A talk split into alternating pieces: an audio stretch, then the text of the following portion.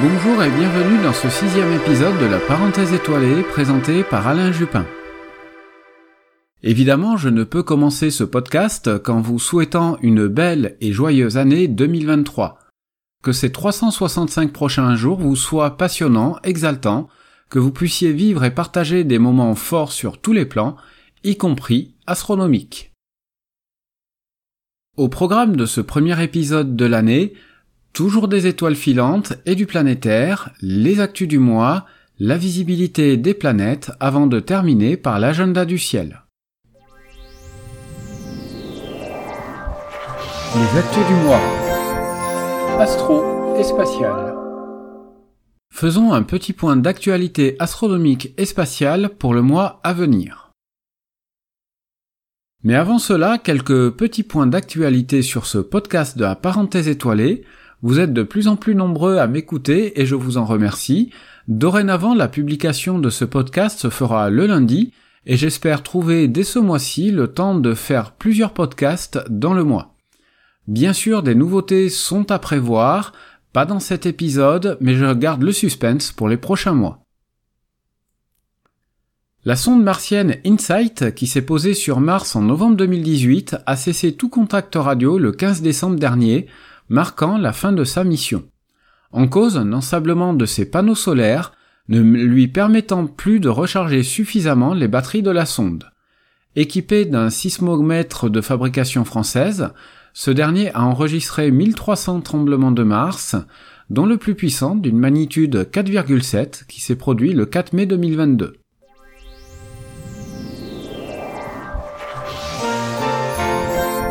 La visibilité des planètes. Passons à des considérations plus astronomiques et quelles seront les planètes visibles dans le ciel de janvier, car il y aura toujours et encore du beau monde ce mois-ci.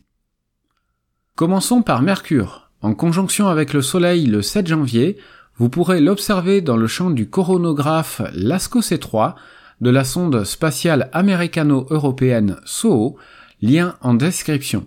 Il faudra attendre la seconde quinzaine du mois pour l'observer et elle atteint sa première élongation maximale de l'année à l'ouest du Soleil le 30 janvier.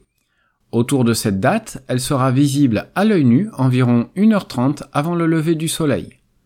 Sous les tropiques, la position de l'écliptique est plus favorable qu'en Europe pour son observation, notamment dès la mi-janvier.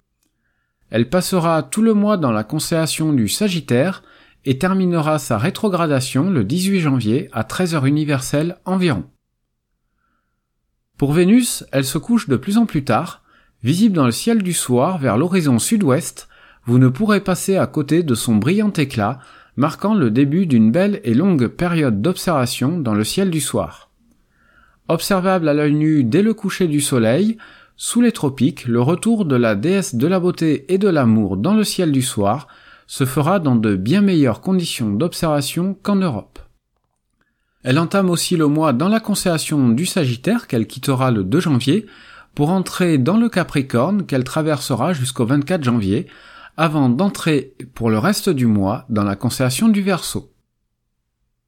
Pour la célèbre planète rouge, Mars, elle restera la star des planètes du mois, même si son éclat et sa taille apparente diminuent grandement au fur et à mesure qu'elle s'éloigne de nous. Son éclat rouge-orangé domine le ciel depuis la constellation du taureau, elle passe quasiment à la verticale de ses observateurs européens en milieu de nuit. Elle termine sa rétrogradation le 12 janvier et restera directe se déplaçant vers l'est sur l'écliptique pendant presque 700 jours, 694 pour être précis. Le 3 janvier, la planète va survoler le pôle nord de la Lune, gibbeuse croissante, le même jour au sud de l'Atlantique, de l'Afrique à Madagascar et à la Réunion, la Lune viendra occulter la planète rouge comme ce fut le cas le 8 décembre dernier pour les Européens. Jupiter, la géante gazeuse, du fait de son puissant éclat, reste aussi une cible planétaire privilégiée pendant tout ce mois de janvier. Elle se couche un peu avant minuit et nous offre encore quelques belles heures d'observation en début de soirée, avant qu'elle ne soit trop basse sur l'horizon. Les conditions d'observation sont toujours idéales, aussi bien en Europe que sous les tropiques. Vous la trouverez dans la constellation des poissons, dans sa partie située entre Pégase et le Verseau. Pour la planète Saturne, les choses se gâtent, car elle se couche de plus en plus tôt, mais les jours rallongeant, la belle période d'observation des mois passés touche à sa fin. Donc ne tardez pas pour les observations, le temps va de plus en plus vite vous jouer des tours pour des observations de qualité. Vous pourrez lui dire un dernier au revoir le 22 janvier, lorsqu'elle sera en conjonction avec la planète Vénus. Sous les tropiques, les conditions d'observation ne seront guère plus favorables qu'en Europe. Elle passera tout le mois dans la constellation du Capricorne. Uranus culmine toujours au perché dans la constellation du Bélier, à pratiquement 60 degrés au-dessus de l'horizon. Bien que non observable à l'œil nu, c'est toujours une période idéale pour son observation. Pour rappel, il vous faudra à minima des jumelles pour la repérer et un télescope de 200 mm de diamètre pour apprécier sa beauté bleue turquoise. Elle termine sa rétrogradation le 22 janvier. Le 1er janvier, vers 23 heures universelle, elle a été occultée par la Lune, ce fut visible en Amérique du Nord et centrale, au Groenland et au nord de l'Europe ainsi qu'au nord-ouest de l'Asie, mais ce ne fut pas le cas en France. Le phénomène se reproduira le 29 janvier et sera visible dans les régions arctiques, au Japon, Alaska et nord-est de l'Asie. Neptune est visible une grande partie de la nuit, un peu à l'ouest de Jupiter. En milieu de mois, elle se couche vers 22 heures, ce qui laisse tout de même encore un peu de temps pour pointer son télescope dessus. Du fait de son éloignement, seul un télescope de bon diamètre permettra de l'observer même s'il est possible de la repérer comme un petit point dans des jumelles mais difficilement distinguable des autres étoiles environnantes. Cette lointaine planète passera tout le mois dans la constellation du Verseau. Toutes ces planètes tournent autour d'une seule étoile, le Soleil, qui entame le mois dans la constellation du Sagittaire qu'il quittera le 20 janvier pour entrer dans le Capricorne. Depuis le solstice du 21 décembre, les jours rallongent, et ce mois-ci nous gagnerons quasiment une heure d'ensoleillement. Accessoirement, le 4 janvier, ce sera le périhélie, c'est-à-dire le point de l'orbite terrestre passant au plus proche du Soleil. À 16h28 universel, nous serons alors à seulement 147 98 925 km de notre étoile. De nos jours, en fonction de la position du couple Terre-Lune par rapport au Soleil, le périhélie peut se produire entre le 1er et le 5 janvier. Mais du fait des multiples perturbations planétaires, le périhélie se déplace dans le temps et l'axe des absides fait un tour en 111 915 ans, mais comme l'axe des équinoxes fait un tour dans le sens rétrograde, c'est-à-dire inverse à celui des absides, en 25 720 ans, alors les deux axes se superposent tous les 20 903 ans, ce que l'on nomme la précession climatique. Car si la distance Terre-Soleil n'impacte quasiment pas les saisons, Lorsque l'aphélie se superpose au solstice d'hiver, les hivers sont un peu plus rudes. Actuellement, la ligne des équinoxes rattrape celle des absides, ainsi périhélie et équinoxe de printemps se confondront le 24 juin 6430. Pour mieux comprendre cela, un schéma est disponible sur l'article associé à ce podcast.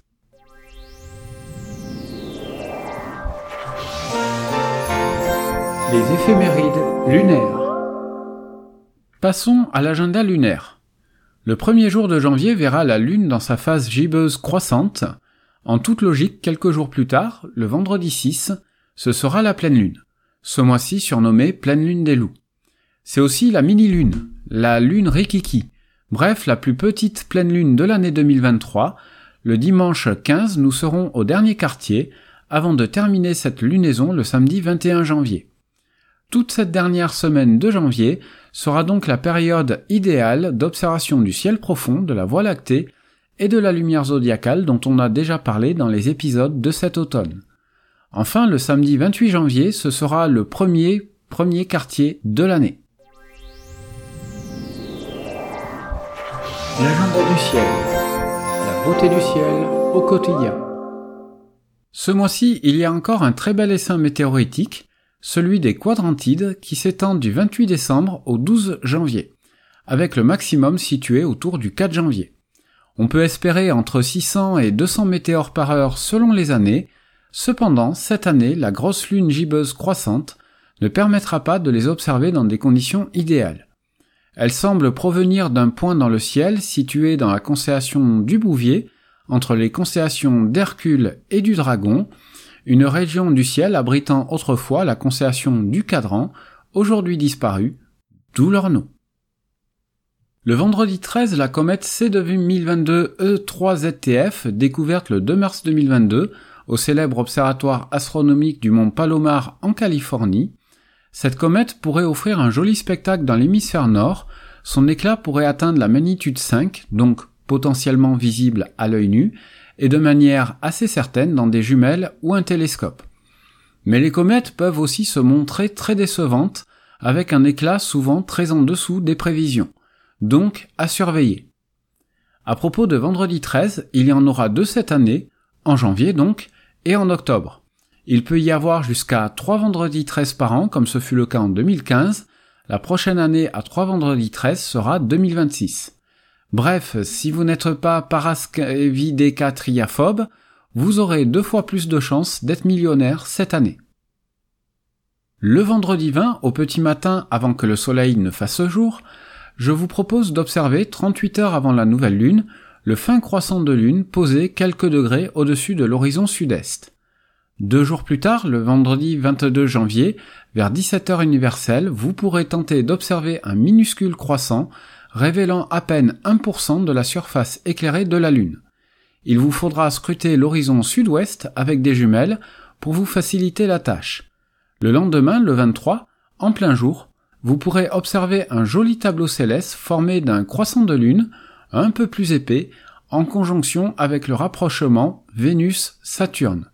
Tout ce beau monde est visible ensemble dans des jumelles. Pour clore ce chapitre, le 31 janvier, la comète 96P Machose passera au plus près du Soleil, à 17 millions de kilomètres seulement, pouvant faire grimper son éclat à la magnitude 2. Mais comme elle sera aussi en conjonction avec le Soleil vu depuis la Terre, elle ne sera pas observable autrement que via le coronographe LASCO C3 de la sonde SOHO. Il faudra patienter un peu pour son observation, on en reparlera dans les éphémérides de février.